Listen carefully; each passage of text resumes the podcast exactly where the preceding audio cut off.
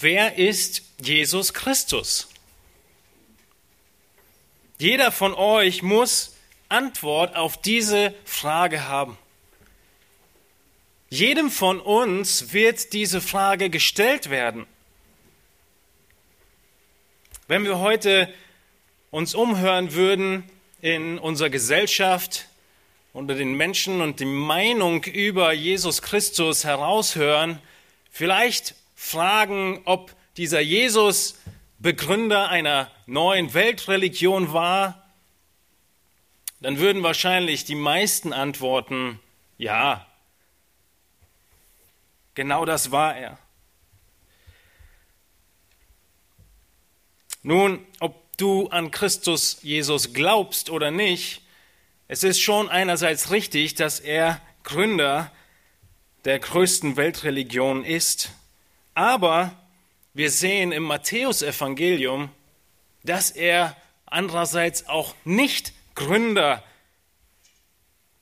Autor, Verfasser, Entwickler einer neuen Weltreligion ist, sondern ganz im Gegenteil, dass er sich diese neue Weltreligion nicht ausgedacht hat, sondern er ist die Antwort,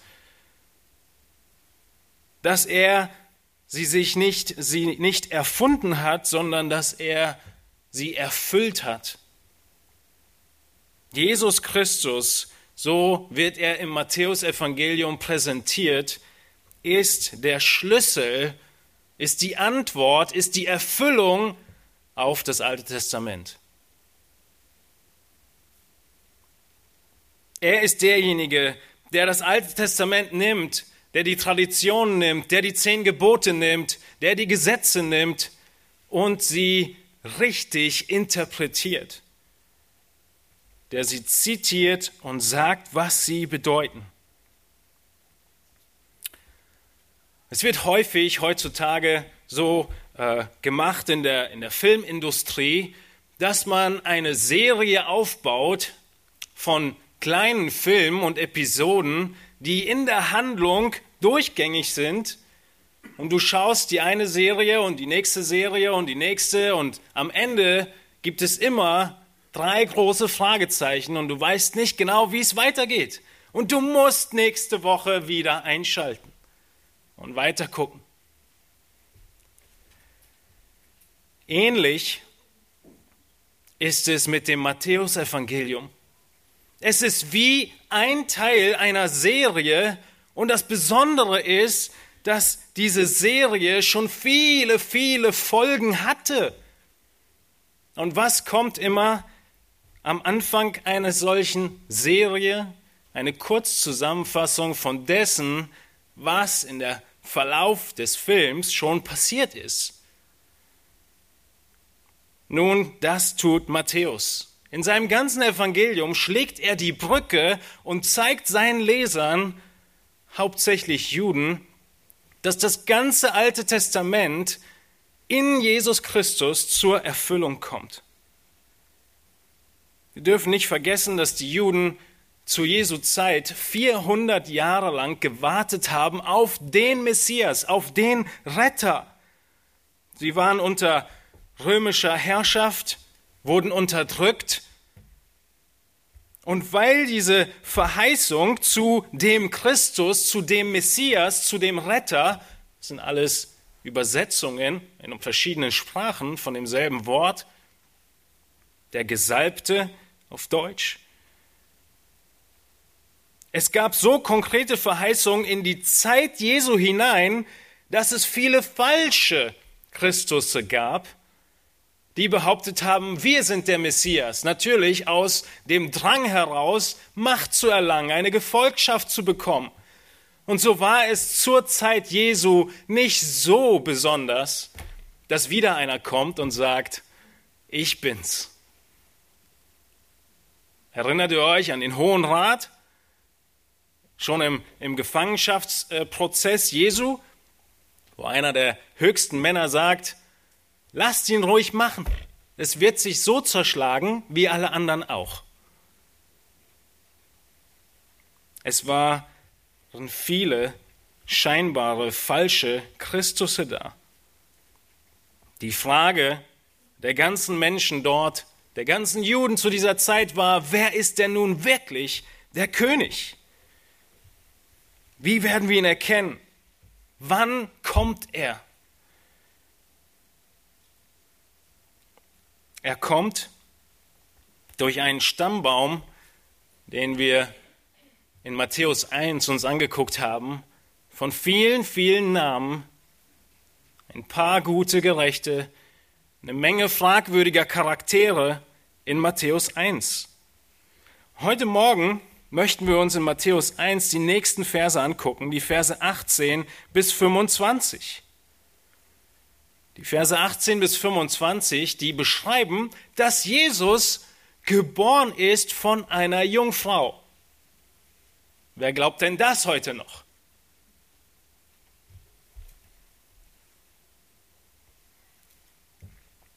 Idea Spektrum, diese bekannte Zeitschrift, hat vor kurzem wieder mal eine Umfrage gestartet und haben herausgefunden, dass jeder vierte Deutsche, also 23 Prozent, glauben, dass Jesus von einer Jungfrau geboren wurde.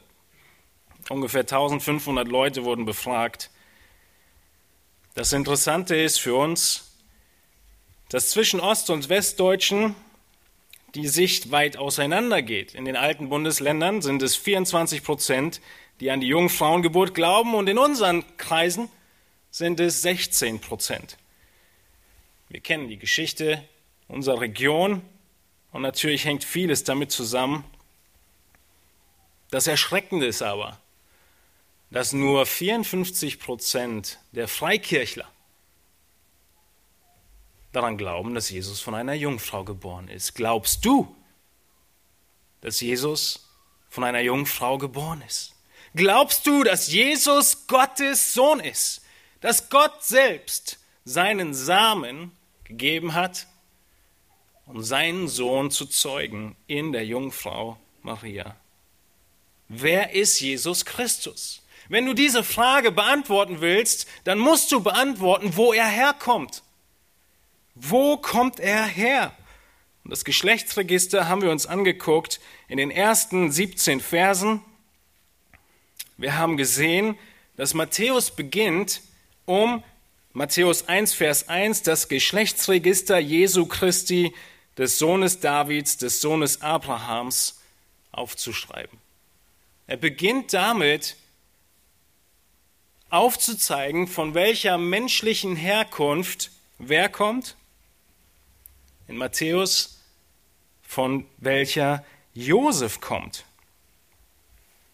Josef, seine davidische Königslinie, wird im Matthäus-Evangelium gezeigt, um zu zeigen, dass Jesus Christus tatsächlich das Recht hat auf den Königsthron Davids.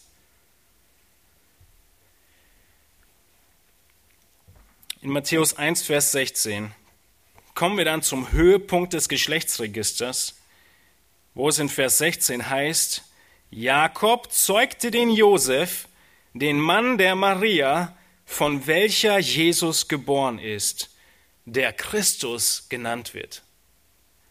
Ihr erinnert euch, wie wir in der Predigt festgestellt haben, dass Matthäus sehr genau darauf achtet, niemals Josef den Vater Jesu zu nennen, weil er es nicht ist. Er achtet immer darauf, dass Maria die Mutter Jesu ist und Josef lediglich der Mann der Maria, aber nicht der Vater Jesu. Wer ist Jesus Christus?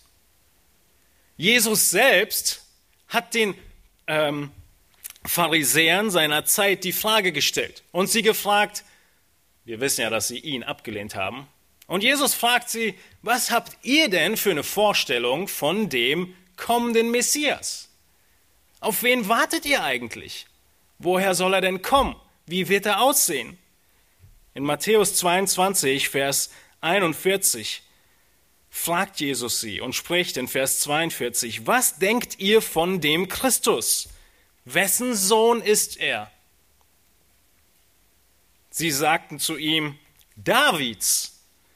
Er spricht zu ihnen, wieso nennt ihn denn David im Geist Herr, indem er spricht, und Jesus zitiert Psalm 110, der Herr hat zu meinem Herrn gesagt, setze dich zu meiner Rechten, bis ich deine Feinde hinlege als Schemel für deine Füße. Wenn also David ihn Herr nennt, wie kann er dann sein Sohn sein? Diese Frage ist kompliziert. Diese Frage hat die Menschheit 4000 Jahre lang beschäftigt. Wie kann Gott Sohn Davids sein und gleichzeitig Herr sein, Gott sein? Wie kann Gott Mensch werden? Und auch du wirst von Jesus gefragt werden, wer er ist. Auch du wirst anerkennen am letzten Tag, dass er Herr ist. Die Schrift macht uns deutlich, dass jedes Knie sich beugen wird unter seine Herrschaft. Wer ist Jesus Christus? Die Pharisäer ziehen den Schluss und halten ihn für einen Gotteslästerer. Sie geben die richtige Antwort und verurteilen trotzdem seinen Anspruch, Gott zu sein. Das war sein Todesurteil. Blasphemie und darauf stand der Tod.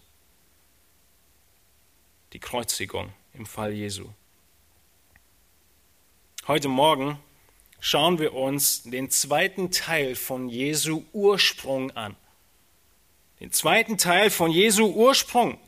Wenn du wissen willst, wer Jesus ist, dann musst du wissen, wo er herkommt. Und wir werden sehen, dass der Anspruch Jesu, Gott zu sein, vielfach prophezeit und verheißen wurde und dass es genau so eingetroffen ist. Und deshalb kannst und musst du Jesus Christus vertrauen. Er ist der verheißene Retter. Er ist der einzige Mittler zwischen Gott und Menschen. Und sein Ursprung beweist genau das sehr deutlich. Schlag bitte Matthäus 1 mit mir auf, wenn ihr es nicht schon getan habt, und lasst uns die Verse lesen aus Matthäus 1, Vers 18 bis 25. Die Geburt Jesu Christi aber geschah auf diese Weise. Als nämlich seine Mutter Maria mit Josef verlobt war, noch ehe sie zusammengekommen waren, erwies es sich, dass sie vom Heiligen Geist schwanger geworden war. Aber Josef, ihr Mann, der gerecht war und sie doch nicht der öffentlichen Schande preisgeben wollte, gedachte sie heimlich zu entlassen. Während er aber dies im Sinn hatte, siehe, da erschien ihm ein Engel des Herrn im Traum, der sprach, Josef, Sohn Davids, scheue dich nicht, Maria, deine Frau, zu dir zu nehmen, denn was in ihr gezeugt ist, das ist vom Heiligen Geist. Sie aber wird einen Sohn gebären, und du sollst ihm den Namen Jesus geben, denn er wird sein Volk retten von ihren Sünden. Dies alles aber ist geschehen, damit erfüllt würde, was der Herr durch den Propheten geredet hat, der spricht, siehe, die Jungfrau wird schwanger werden und einen Sohn gebären, und man wird ihm den Namen Immanuel geben. Das heißt übersetzt, Gott mit uns. Als nun Josef vom Schlaf erwachte, handelte er so, wie ihm der Engel des Herrn befohlen hatte, und nahm seine Frau zu sich, und er erkannte sie nicht, bis sie ihren erstgeborenen Sohn geboren hatte. Und er gab ihm den Namen Jesus. Wer ist Jesus Christus? Die Bibel gibt eine Antwort, die unmissverständlich ist. Jesus Christus ist Gott. Er ist von Gott selbst gezeugt.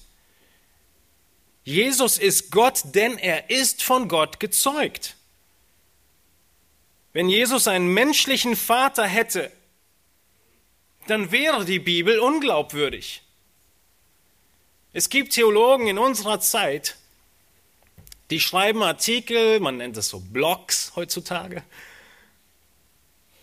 und stellen Vermutungen auf und Sachen in den Raum und meinen, was wäre, wenn auf einmal morgen herauskommen würde, dass irgendein Name der Vater Jesu wäre. Könnten wir dann noch glauben? Und in diesen Artikeln ist die Antwort ja, wir könnten glauben. Gottes Werk, Jesu Wirken, seine Sündlosigkeit ist wirklich völlig unabhängig von seiner Geburt. Ihr Lieben, das ist falsch. Wenn du der Jungfrauengeburt keinen Glauben schenkst, kannst du nicht gerettet werden. Denn ohne dieses Wunder ist Jesus Christus nicht Gott und er kann nicht als Mensch für deine Schuld sterben. Er muss Gott sein. Die Bibel wäre unglaubwürdig. Sie behauptet ganz klar, dass Jesus von der Jungfrau geboren ist. Unmissverständlich. Wenn sie an diesem Punkt irrt, woher wüssten wir, dass sie an anderen Punkten nicht auch irrt? Jesus ist Gott, denn er ist von Gott gezeugt. Neben dem, dass die Bibel unglaubwürdig wäre, hätten wir auch große Schwierigkeiten. Viele Aspekte des Lebens Jesu, die großen Wunder und Zeichen, seine Allwissenheit, sein Gedankenlesen, sein Gehen auf dem Wasser und, und, und zu erläutern, zu erklären. All das sind Momente, in denen er von den Eigenschaften, Gott zu sein, Gebrauch macht. Schaut mal in eure Bibeln hinein in Vers 18. Wie beginnt dieser Vers? Bei mir beginnt er mit den Worten, die Geburt Jesu Christi geschah auf diese Weise. Wenn ihr die Elberfelder oder Luther habt, dann steht da vielleicht, der Ursprung Jesu Christi ist. Ich bin kein Freund davon, Griechisch auf der Kanzel zu benutzen, aber ihr kennt das griechische Wort davon, nämlich Genesis. Und in der ersten Predigt zum Geschlechtsregister haben wir das Wort schon gehört. Es ist genau dasselbe Wort in Matthäus 1, Vers 1, das Geschlechtsregister Jesu Christi. Auch hier beginnt Matthäus mit dem Wort Genesis Jesu Christi, der Ursprung Jesu Christi. Und im Zusammenhang, ja, das Geschlechtsregister. Aber es ist offensichtlich, dass Matthäus hier eine Anspielung auf zweierlei Weise macht. Zum ersten spielt er an auf die Grundlage der Bibel, auf das erste Buch Mose, auf Genesis. Aber vor allem zeigt er uns einen zweifachen Ursprung.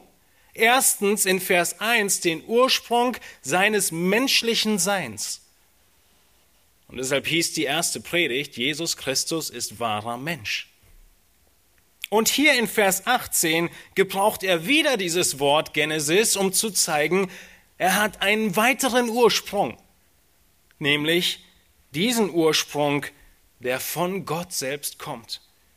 Gott wird Mensch. Jesus Christus ist 100% Mensch. Matthäus zeigt es auf in den ersten 17 Versen und er ist 100% Gott. Und das zeigt er uns in den Versen heute auf, Verse 18 und folgende. Ein zweifaches Geschlechtsregister. Er ist in den Versen 1 bis 17 Sohn Davids. Und er ist in den Versen 18 und folgende Sohn Gottes.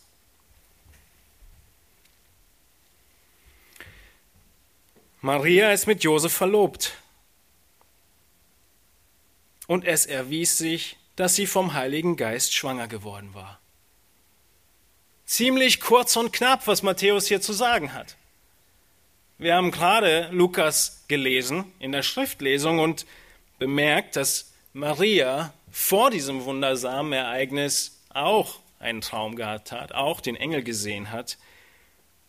Und es ist bemerkenswert, dass Maria reagiert und sich unterordnet. Sie glaubt Gott. Sie glaubt dem Engel.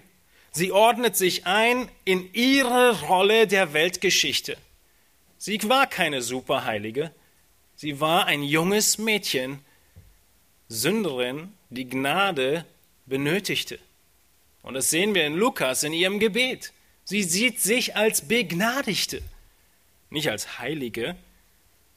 Wir sehen hier, dass Maria und auch später Josef an das Unmögliche glauben. Sie ordnen sich unter und sie glauben Gott. Ein großer Kontrast zu Abraham und Sarah. Erinnert ihr euch an die Predigten aus 1. Mose? Wie Abraham lacht, wie Sarah lacht, als ähnliche, noch nicht mal ganz so komplizierte Wunder, in Anführungsstrichen, ihnen verheißen werden und sie glauben nicht. Auch Zacharias glaubt nicht, der Vater von Johannes. Und deshalb wird er stumm. Wir sehen in Lukas 1 die ganze Geschichte, die dem zuvorgeht, wie Maria gesagt wird, dass sie schwanger werden wird, wie sie dann die Reise antritt zur Mutter von Johannes, dem Täufer. Gott zeugt seinen Sohn in der Jungfrau Maria. Aber es gibt auch die menschliche Seite der göttlichen Zeugung. Es heißt in Vers 18, als nämlich seine Mutter Maria mit Josef verlobt war, noch ehe sie zusammengekommen waren, erwies es sich, dass sie vom Heiligen Geist schwanger geworden war. Aber Josef, ihr Mann, der gerecht war. Wir sehen, wie Josef und Maria beschrieben werden. Zwei tolle, gerechte, gottesfürchtige, alttestamentliche Heilige. Sie waren beide um die 13, 14 Jahre alt. Das war das übliche Alter damals, an dem man sich verlobt hat. Die Verlobung dauerte ein Jahr und dann hat man ungefähr mit 15 geheiratet.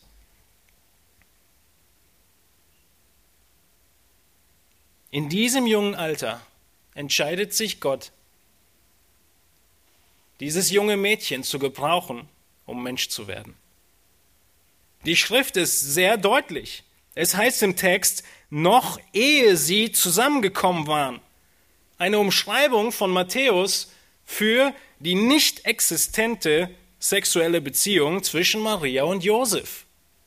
Da war noch nichts. Sie waren nur verlobt und sie lebten rein und heilig. Beide zeigen einen großen Glauben an Gott.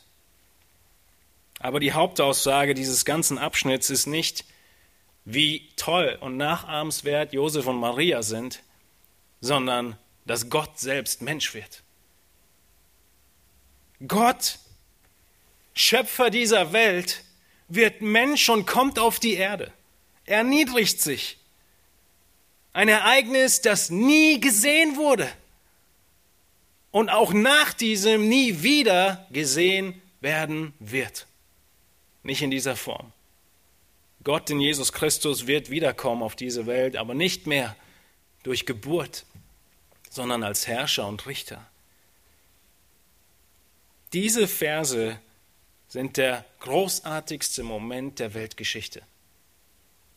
Gott löst das Rätsel der Welt auf, nämlich das Rätsel, wie Gott Menschen wieder versöhnen kann nach dem großen Sündenfall in 1. Mose 3. Gott, Jesus ist Gott, denn er ist von Gott gezeugt. Das Ganze hat eine menschliche Seite.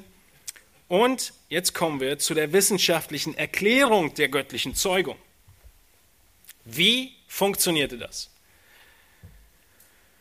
Also die neuesten Erkenntnisse zeigen, dass wir immer noch nicht wissen, wie zwischen einem ganz normalen Mann und einer ganz normalen Frau die Schwangerschaft vonstatten geht.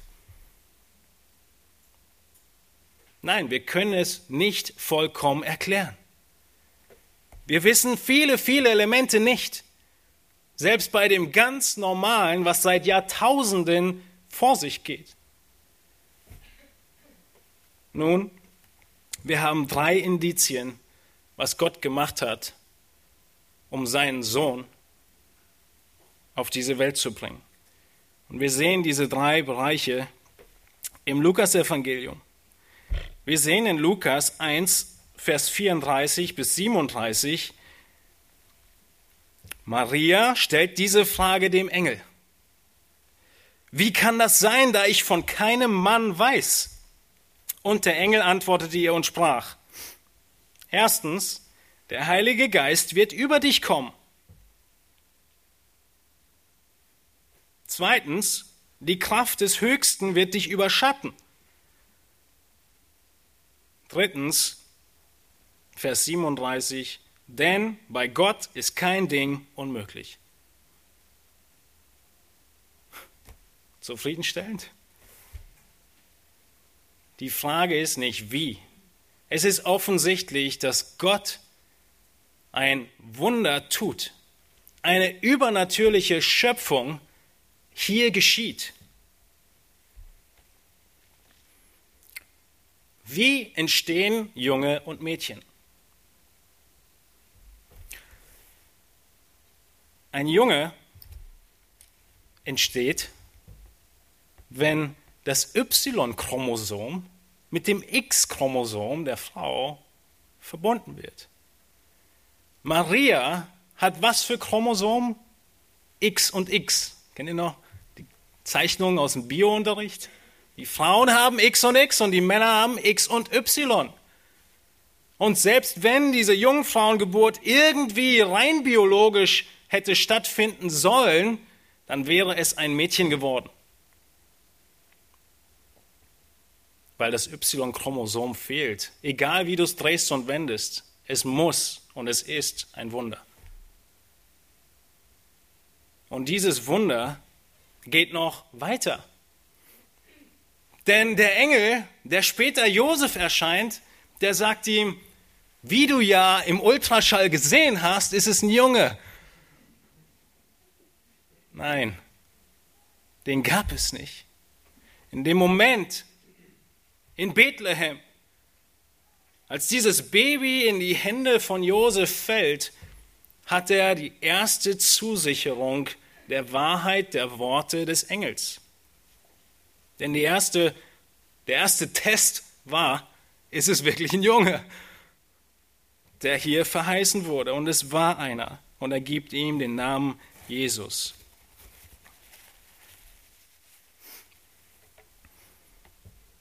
Aber es gibt die menschliche Seite der göttlichen Zeugung. Gott musste einen Menschen gebrauchen, um seinen Sohn auf die Welt zu bringen, damit er wahrer Mensch ist und wahrer Gott. Ein übernatürliches Schöpfungshandeln. Wenn Gott die Welt in sechs Tagen schaffen kann, und in diesen sechs Tagen alles Grüne, alle Tiere, alles Licht schafft und sich diese sechs Tage aus dem Nichts auswählt und aus dem Nichts schafft, wieso kann er dann nicht ein jüdisches, jungfräuliches Mädchen nehmen und ohne Geschlechtsverkehr schwanger werden lassen? Natürlich kann er das. Wortwörtlich heißt es, es erwies sich, dass sie vom Heiligen Geist schwanger geworden war, die Worte lauten hier, es erwies sich, dass sie mit einem Kind war. Es war auf einmal da. Sie war mit Kind.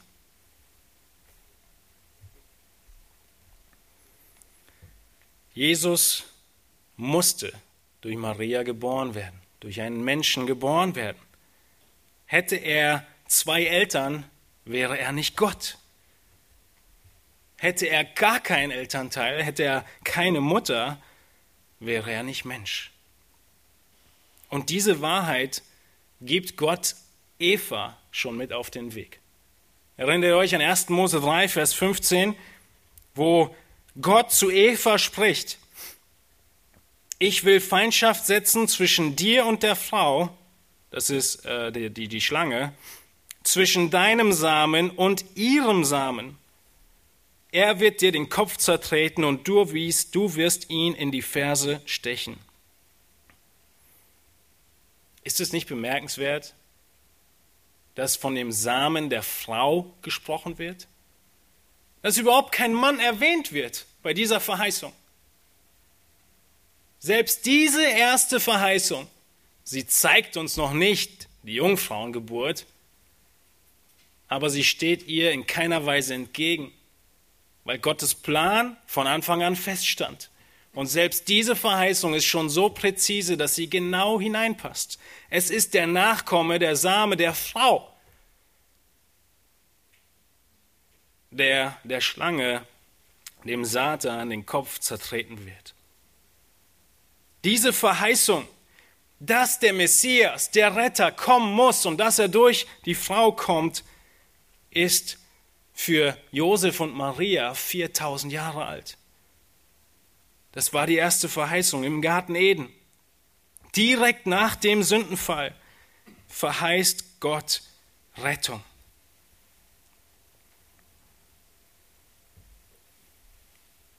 Wie konnte er erkannt werden, dieser Retter?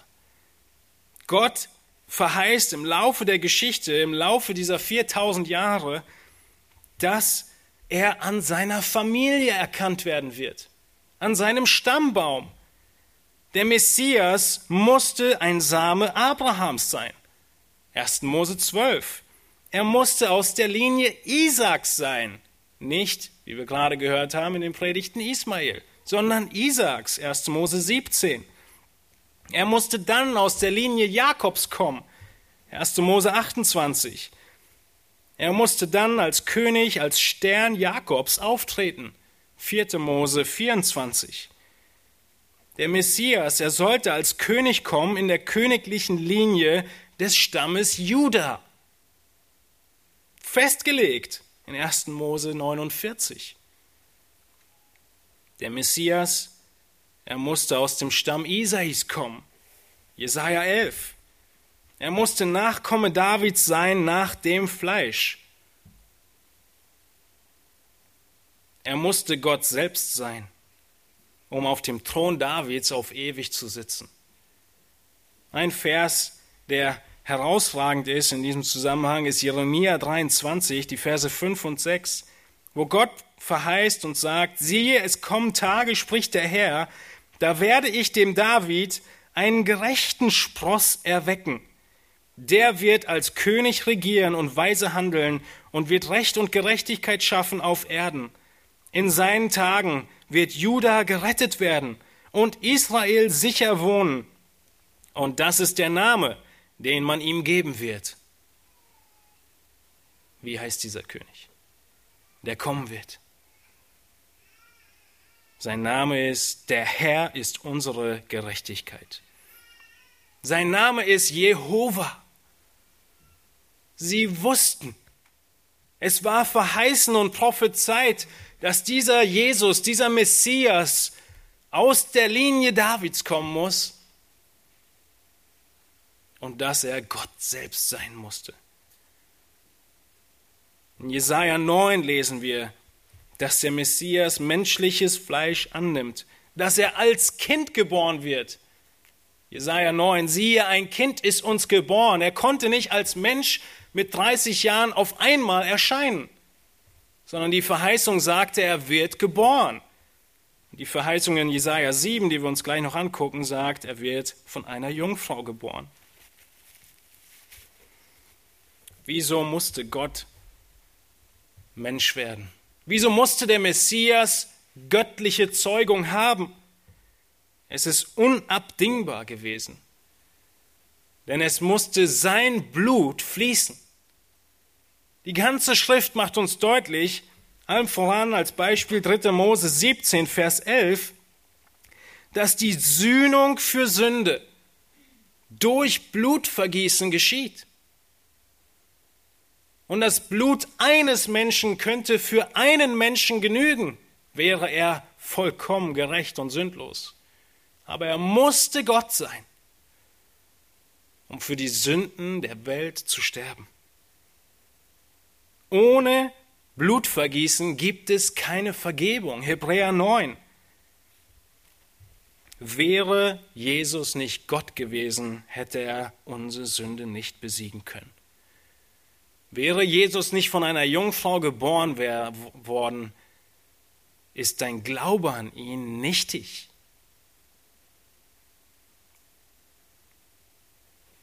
Wir können die Heiligkeit Gottes nicht erfüllen. Christus hat sie für uns erfüllt, als Sohn Gottes. Nun, das war unser erster großer Punkt. Jesus ist Gott, weil er von Gott gezeugt ist. Wir sehen als zweites, dass Jesus Gott ist, aber von Menschen angezweifelt wird. Jesus ist Gott und wird von Menschen angezweifelt. Eins der schrecklichsten Dinge, die passieren können, ist, dass du dich verlobst mit einer wunderschönen jungen Frau. Und den einen Tag, wo ihr wieder zusammen ausgeht, sagt sie dir, du Schatz, ich bin schwanger.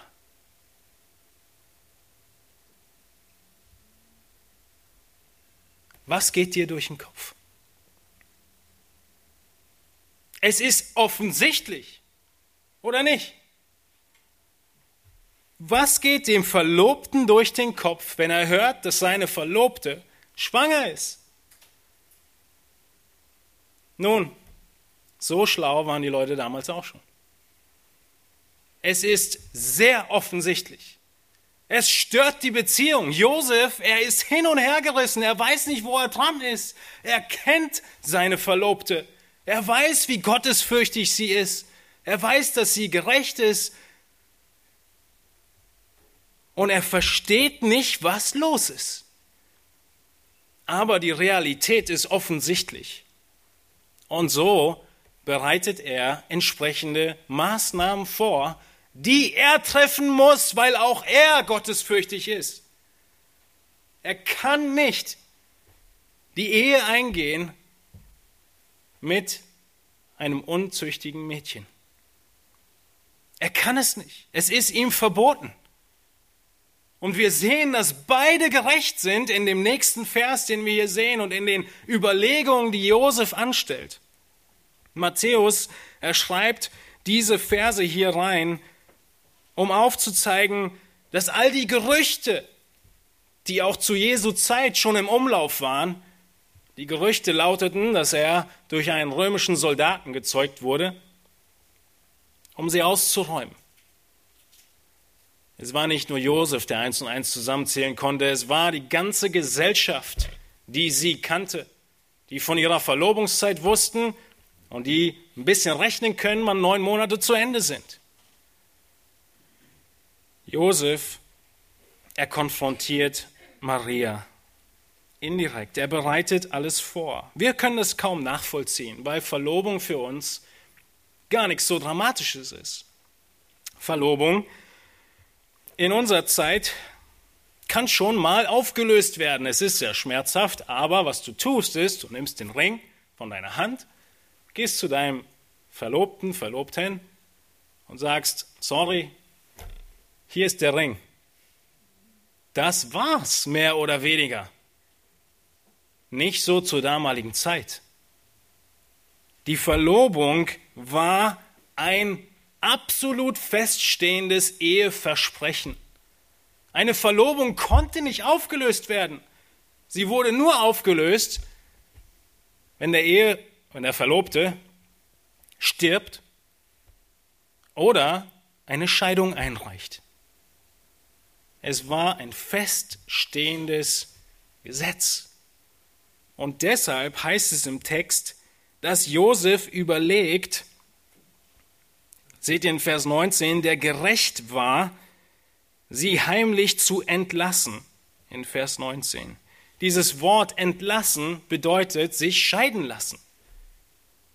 Das ist ein feststehender Begriff, der hier benutzt wird von Matthäus die Verlobung auflösen, würden wir heute sagen, aber es kommt diesem Auflösen vom heutigen Verständnis überhaupt nicht nach. Josef war vollkommen schockiert. Er war gerecht. Er kannte 5. Mose 22. Wisst ihr, was dort steht? Dort wird beschrieben, was passiert, wenn eine junge Frau, eine Jungfrau vorehelichen Geschlechtsverkehr hat. Und was passiert? Darauf steht die Todesstrafe. Und zwei Verse später, in Vers 23, wird der Ehebruch behandelt. Und das, was hier bei Maria geschehen ist, war Ehebruch, weil der Bund der Verlobung als Ehe gesehen wurde. Sie hat den Bund der Verlobung gebrochen und ist mit einem anderen Mann gewesen. Und in diesem Fall, nach 5. Mose 22, müssen beide getötet werden. Was hat Gott sich da bloß ausgedacht? Maria kann sich nicht verteidigen. Sie sagt zu Josef, aber ich habe diesen Engel gesehen und er hat es mir auch schon vorher gesagt. Du musst mir glauben. Und das kann sie allen erzählen. Und wer wird ihr glauben? Gott schützt sie. Gott selbst sorgt für den Schutz der Mutter Jesu, denn sie hat keine Möglichkeit, sich zu verteidigen, aber auch das hat Gott bedacht.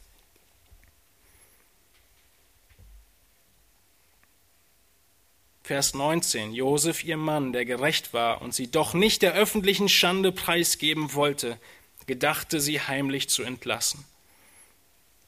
Nun, Josef ist immer noch in der Überzeugung, da war was und ich reiche die Scheidung ein. Er hat zwei Möglichkeiten, sich scheiden zu lassen. Er muss sich scheiden lassen, weil er sie nicht heiraten darf, sonst bricht er selbst die Ehe. Er lässt sich scheiden auf zweierlei Weise. Eigentlich hat er nur eine Variante nach dem Gesetz, nämlich, dass sie öffentlich preisgegeben wird, dass er vor die Versammlung geht und sagt, Maria ist schwanger, nicht von mir. Sie wird mit Schande überhäuft, verstoßen und das für ihr Leben lang. Nun, die Rabbis der damaligen Zeit haben auch das Gesetz schon ein bisschen abgeschwächt und haben gesagt, ja, lass uns mal noch was anderes einführen, nämlich die heimliche Scheidung.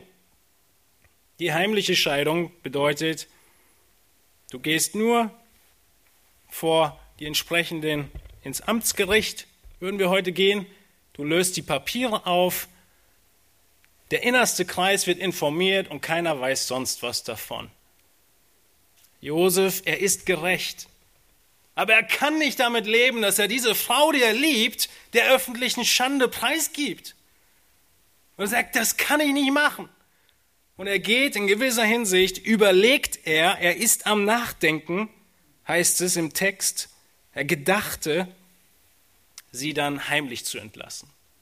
Er musste die Schlüsse ziehen, aber er wollte sie nicht der Schande preisgeben.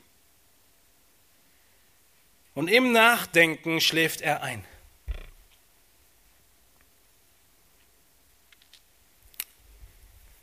Von Menschen angezweifelt.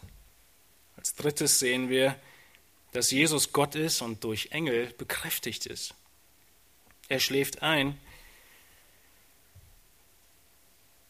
Und siehe, Vers 20, da erschien ihm ein Engel des Herrn im Traum, der sprach, Josef, Sohn Davids, scheue dich nicht, Maria, deine Frau, zu dir zu nehmen, denn was in ihr gezeugt ist, das ist vom Heiligen Geist. Sie wird aber einen Sohn gebären und du sollst ihm den Namen Jesus geben. Denn er wird sein Volk retten von ihren Sünden.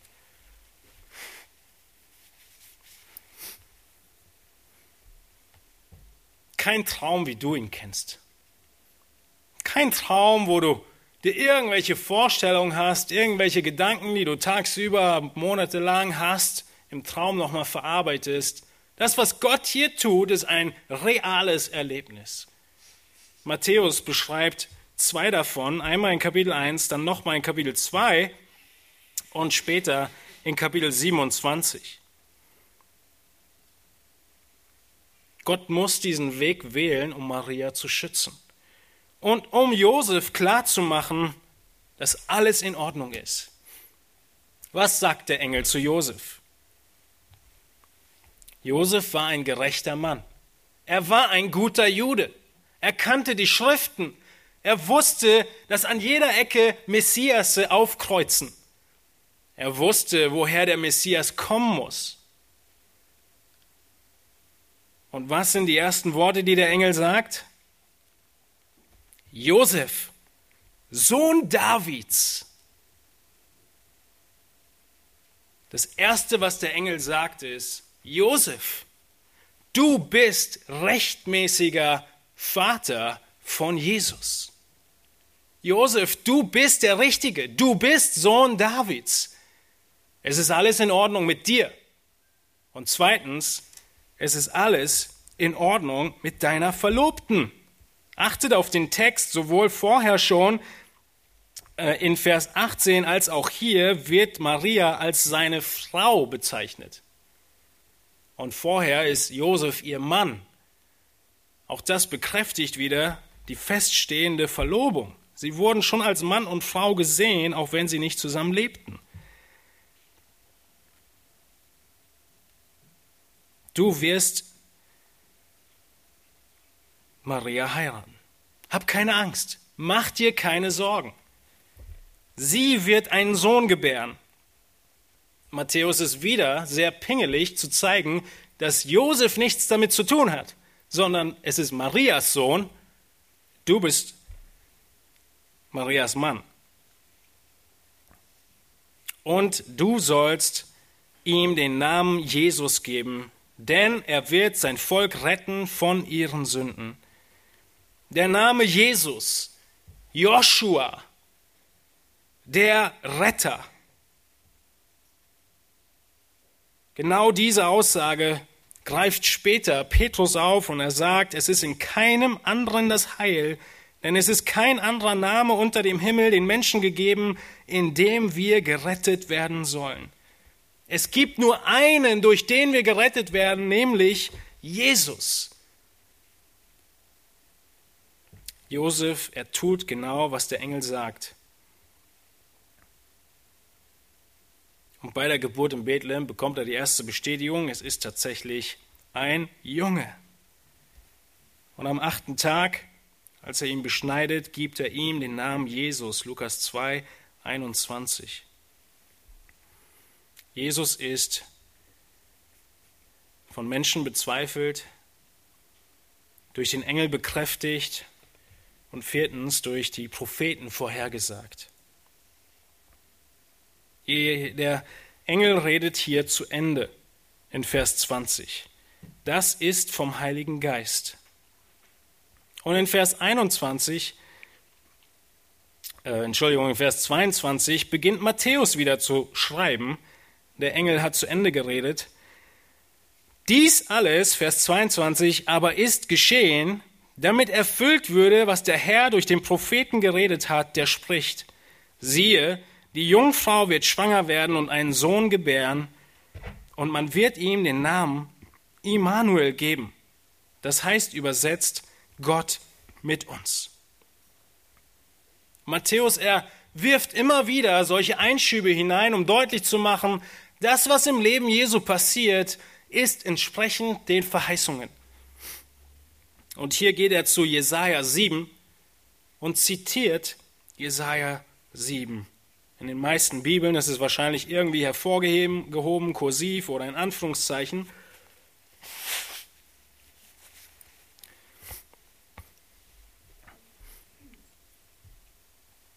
Und er sagt, diese ganzen Dinge sind genau so passiert, Matthäus schreibt ja rückwirkend, damit erfüllt wird, was der Herr, was Gott durch den Propheten gesagt hat. Nebenbei zeigt Matthäus, dass der Prophet Jesaja das sagt, was Gott sagt. Merkt ihr das? So ganz nebenbei Inspiration der Bibel noch mit drin. Die Verheißung Gottes wird erfüllt. Erfüllt heißt, es kommt zustande, was verheißen wurde. Eine Jungfrau wird schwanger werden und einen Sohn gebären und man wird ihm den Namen Immanuel geben. Das heißt übersetzt Gott mit uns. Genau zur richtigen Zeit, Galater 4 beschreibt es so, kommt diese Jungfrau und kommt Gott und lässt die Jungfrau schwanger werden. Wenn wir zu Jesaja 7 gehen und uns angucken, in welchem Zusammenhang Gott dieses Versprechen gibt, dann sehen wir, dass es auch schon damals eine Verheißung auf den Messias war. In Jesaja 7 ist Asa König, Entschuldigung, Ahas, ein sehr böser König, Ein so böser König, dass er seine eigenen Kinder opfert. Den Götzen. Asa, Ahas, Entschuldigung, kriegt Angst, weil Könige ihn platt machen wollen. Sie sagen ihm, geh mit uns eine Allianz ein. Und er sagt, ich will keine Allianz mit euch. Und dann sagen die ihm, nun, dann machen wir Juda eben platt. Das ist der Zusammenhang von Jesaja 7. Das Dramatische in Jesaja 7 ist, dass diese Könige der Allianz sehr deutlich in den Versen äh, 6 und 7, glaube ich, ist es, sagen, wir werden auch den König umbringen und wir werden unseren König einsetzen. Er sagt, was ist so schlimm daran? Nun, die Königslinie Davids wäre an diesem Punkt ausgerottet. Das ist, was die Feinde Ahas drohen. Sie sagen ihm, deine ganze Linie rotten wir aus. Was wäre, wenn das stattgefunden hätte? Wenn die Könige, die Königslinie Davids an diesem Punkt 700 irgendwas vor Christus ausgelöscht hätten. Was steht hier auf dem Spiel? Die Linie des Messias. Die Linie des Retters. Sie darf und sie wird nie unterbrochen werden. Und das ist, was Jesaja Ahas sagt. Er sagt ihm, nein, die Linie wird nicht unterbrochen werden. Forder von Gott ein Zeichen. Ahas sagt, nein, ich will doch Gott nicht versuchen, ich fordere kein Zeichen von ihm. Scheinheilig, wie er ist, in seiner größten Schwierigkeit, nimmt er nicht mal die Hoffnung und äh, die Möglichkeit Gottes an. Und Jesaja sagt zu ihm in 7, Vers 11, Jesaja 7, Gott selbst wird dir ein Zeichen geben. Ein Zeichen, sollte er erbitten, in Jesaja 7, Vers 11, aus der Tiefe oder droben in der Höhe. Er bitte Gott um ein Wunder. Und er sagt, nein, will ich nicht. Jesaja sagt, Gott gibt es dir trotzdem. Und dann ist sehr deutlich, dass Jesaja sich an das gesamte Königshaus Davids wendet. Wir sehen einen Bruch in den Worten Jesajas. Er spricht jetzt nicht mehr nur mit Ahas, äh, äh, Ahas, genau, sondern er sagt, höre Haus Davids. Und Jesaja macht deutlich, dass das, was jetzt kommt, sich nicht um Ahas dreht, sondern um das ganze Königshaus. Und die Verheißung ist, eine Jungfrau wird schwanger werden. Und sie wird einen Sohn gebären und man wird ihm den Namen Immanuel geben, das heißt Gott mit uns. Das, was Jesaja hier sagt, ist, Haus Davids, königliche Linie, macht euch keine Sorgen. Der Messias kommt und er wird auf ewig regieren. Gott mit uns. Eine direkte Prophezeiung von Marias Jungfrauengeburt und genauso behandelt Matthäus sie. Und dann, einige Verse später, ab Vers 15 oder 16, wendet sich Jesaja an Ahas und sagt: Du kriegst auch noch eine direkte Prophezeiung, die du miterleben wirst. Und das haben die Propheten sehr häufig gemacht. Wir haben sie gerade im Gemeindeseminar. Die Propheten haben sowohl ferne Vorhersagen gegeben, die konnte aber keiner überprüfen. Und sie haben auch nahe, kurzfristige Vorhersagen gegeben zur Überprüfung und Validierung ihrer Aussagen. Und die ist dann in Jesaja 7 weiter und 8 auch tatsächlich eingetroffen. Nämlich, dass diese Feinde, diese Allianz keine Chance hatten. Stattdessen, nach 65 Jahren, waren sie beide ausradiert. Der Engel sagt, dieser Junge, geboren von der Jungfrau, heißt Immanuel, Gott mit uns. Wenn wir Weihnachten auf drei Worte begrenzen, dann sind es die Worte Gott mit uns. Gott wird Mensch.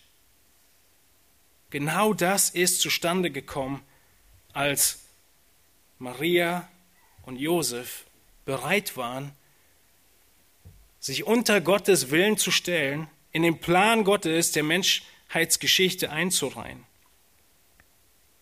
Es geht in dem Ganzen nicht so sehr um das Baby Jesus, sondern es geht um Gott, der Mensch wird.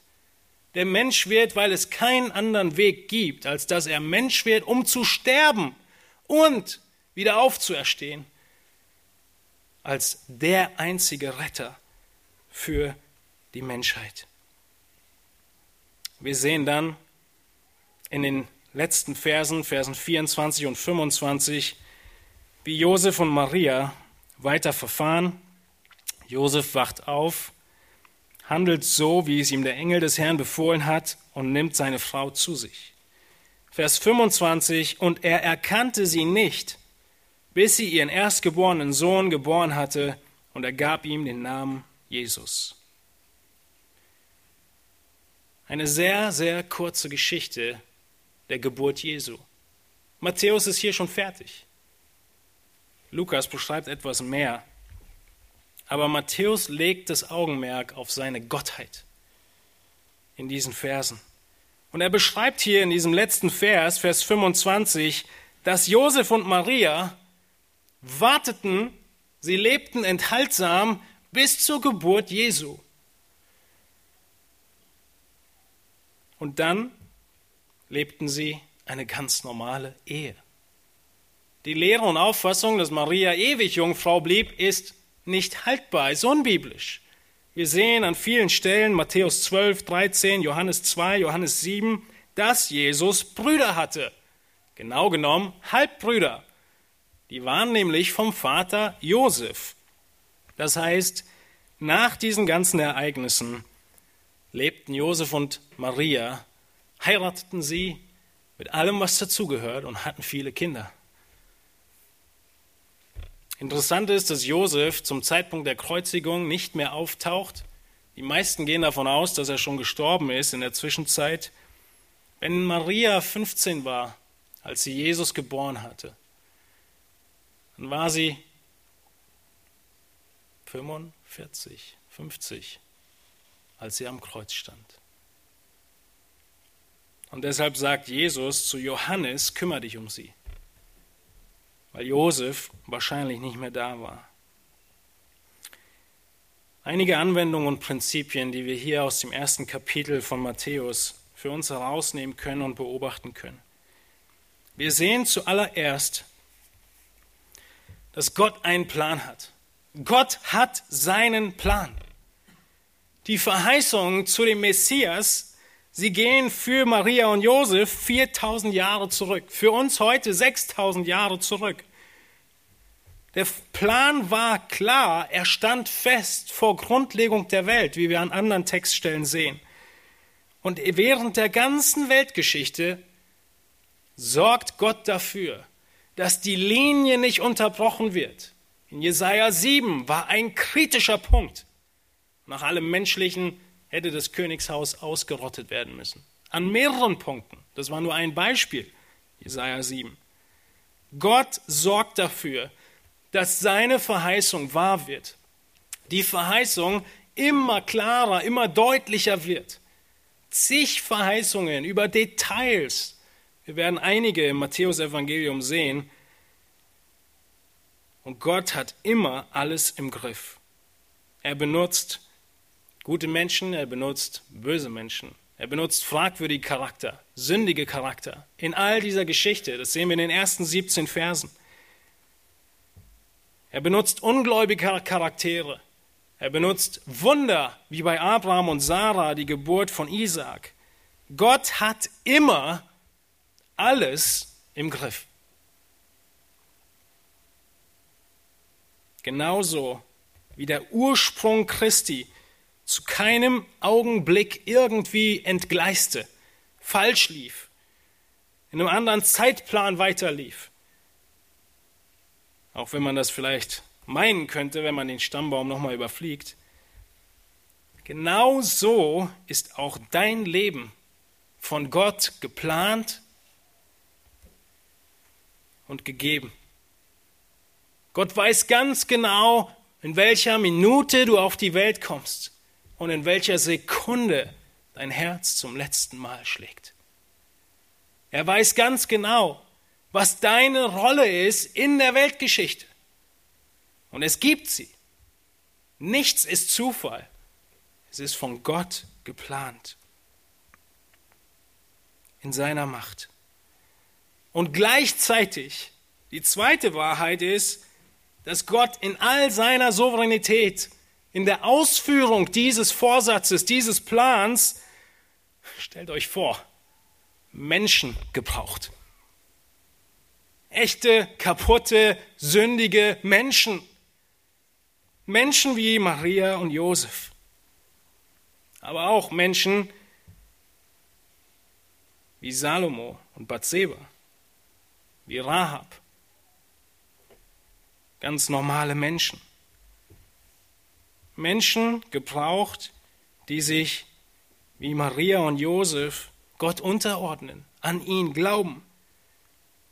Du sagst, ja, Maria, die hatte so viele Verheißungen, die wusste genau, der Messias kommt jetzt, die war glücklich, die dachte sich, drei Kreuze, ich bin's.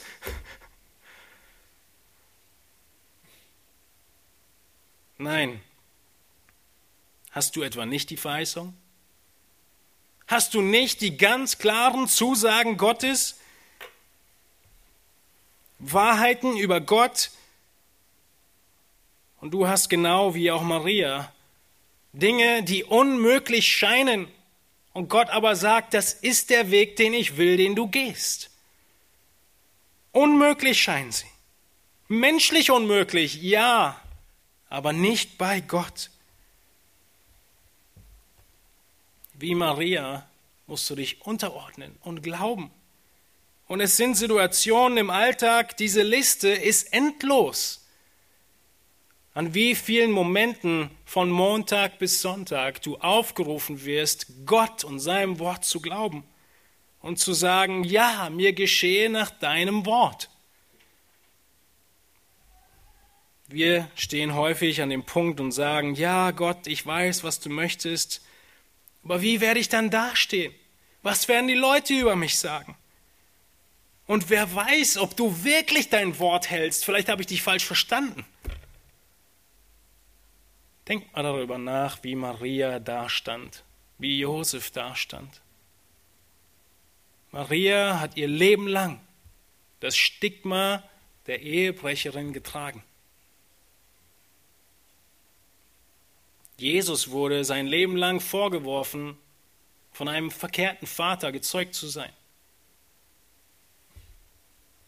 Josef, neben dem Ganzen natürlich Maria auch, musste seine Flitterwochen monatelang verschieben.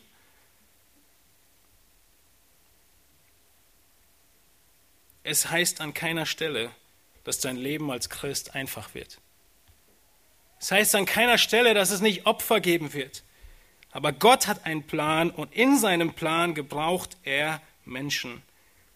In seiner Souveränität und Allmacht gebraucht Gott menschliche Mittel und Wege und sie sind Teil seines souveränen und festen Ratschlusses und Ziel. In all dem geht es nicht um uns, sondern es geht um Gottes Reich. Es geht um Gottes Ehre, es geht um Gottes Namen. Und die Hoffnung, die wir haben dürfen, das ewige Ziel. Petrus beschreibt es in 1. Petrus 1 so, wo er schreibt, gelobt sei der Gott und Vater unseres Herrn Jesus Christus, der uns aufgrund seiner großen Barmherzigkeit wiedergeboren hat zu einer lebendigen Hoffnung durch die Auferstehung Jesu Christi aus den Toten, zu einem unvergänglichen und unbefleckten und unverwelklichen Erbe, das im Himmel aufbewahrt wird für uns, die wir in der Kraft Gottes bewahrt werden, durch den Glauben zu dem Heil, das bereit ist, geoffenbart zu werden in der letzten Zeit.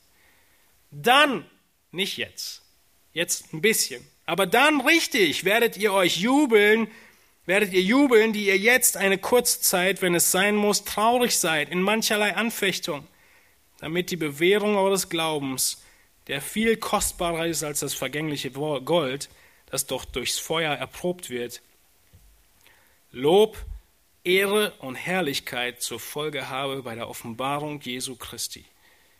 Ihn liebt ihr obgleich ihr ihn nicht gesehen habt. An ihn glaubt ihr, obgleich ihr ihn jetzt nicht seht, und über ihn werdet ihr jubeln mit unaussprechlicher und herrlicher Freude, wenn ihr das Endziel eures Glaubens davontragt, die Errettung der Seelen. Diese Sichtweise zu haben und zu wissen, Gott hat einen Plan, er steht fest. Ich will in seinem Plan wandeln und laufen. Ich will vor ihn treten und ich will Lob, Ehre und Herrlichkeit bekommen. Das ist dein Lohn, der auf dich wartet.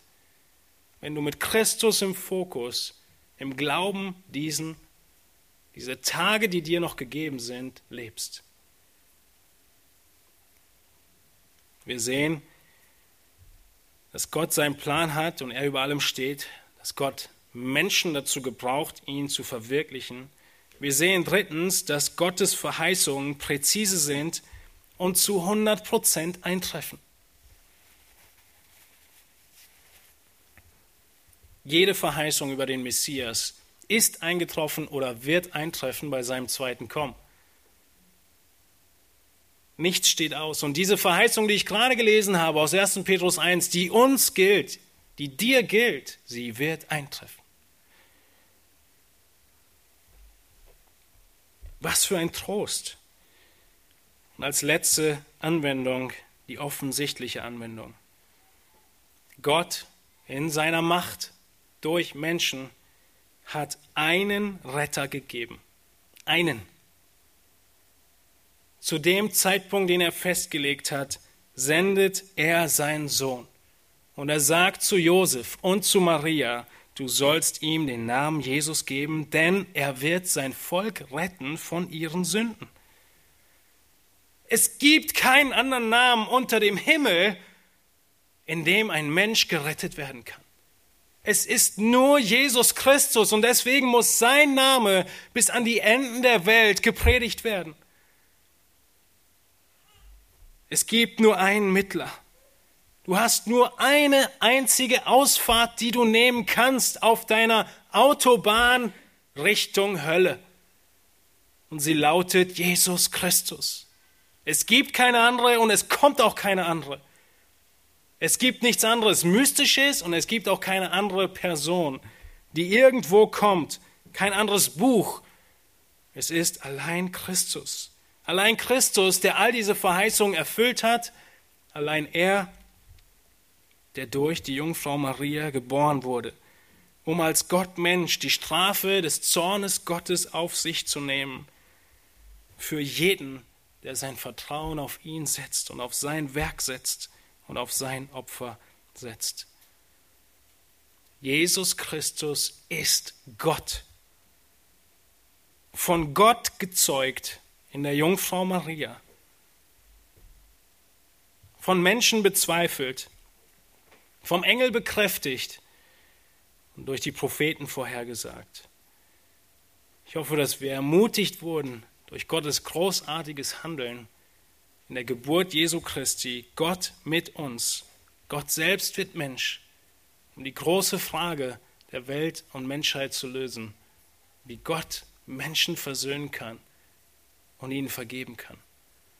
Lasst uns aufstehen. Ich möchte zum Abschluss mit uns beten.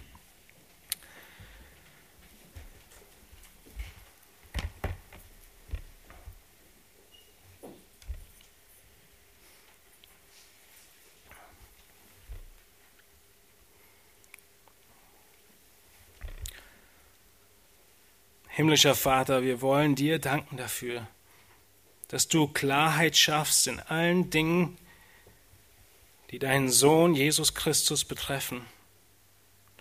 Alle Fragen von Bedeutung räumst du aus dem Weg. Du zeigst deutlich, dass Jesus der Christus ist, dass er der eine verheißene Retter ist.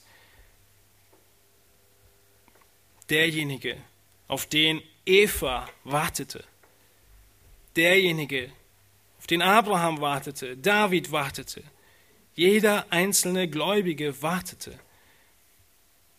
Er ist da und sein Name ist Jesus. Das ist der Grund, wieso die Hirten ihn anbeten, wieso die Weisen ihn anbeten, wieso wir ihn anbeten. Es gibt keinen anderen Namen, unter dem Rettung möglich ist, als Jesus Christus. Und sein Ursprung ist feststehend, er ist klar, er wird uns beantwortet in diesem Kapitel von Matthäus. Wir danken dir, Herr, dafür. Wir wollen beten, dass wir durch deinen Heiligen Geist in den kommenden Tagen, wo du uns erinnern wirst, durch deinen Geist an diesen Text, an diese Wahrheiten getröstet werden, über deine Macht, über dein schöpferisches Wirken, über die Erhörung von Gebet, über deinen richtigen und rechten Zeitplan in allen Dingen, über deine Fähigkeit, das Unglaubliche und Unmenschliche und wissenschaftlich nicht zu erklärende zu tun, damit dein Name verherrlicht wird. Und alles, was du tust, wissen wir, Herr, dient dazu, dass du größte Verherrlichung bekommst. Das soll unser Ziel sein. Und wir preisen dich, Herr, dass wir ermutigt werden und bestärkt werden in unserem Glauben an deinen Sohn Jesus Christus, der für uns gestorben ist an unserer Stadt, unsere Schuld auf sich genommen hat, der Vergebung aussprechen kann und neues Leben schenkt. Danke für die Hoffnung, die wir haben, dass nachdem er gestorben ist, auferstanden ist und du ihn zu dir genommen hast und deine Verheißung feststeht. Unsere Hoffnung feststeht, bei dir zu sein in alle Ewigkeit. Amen.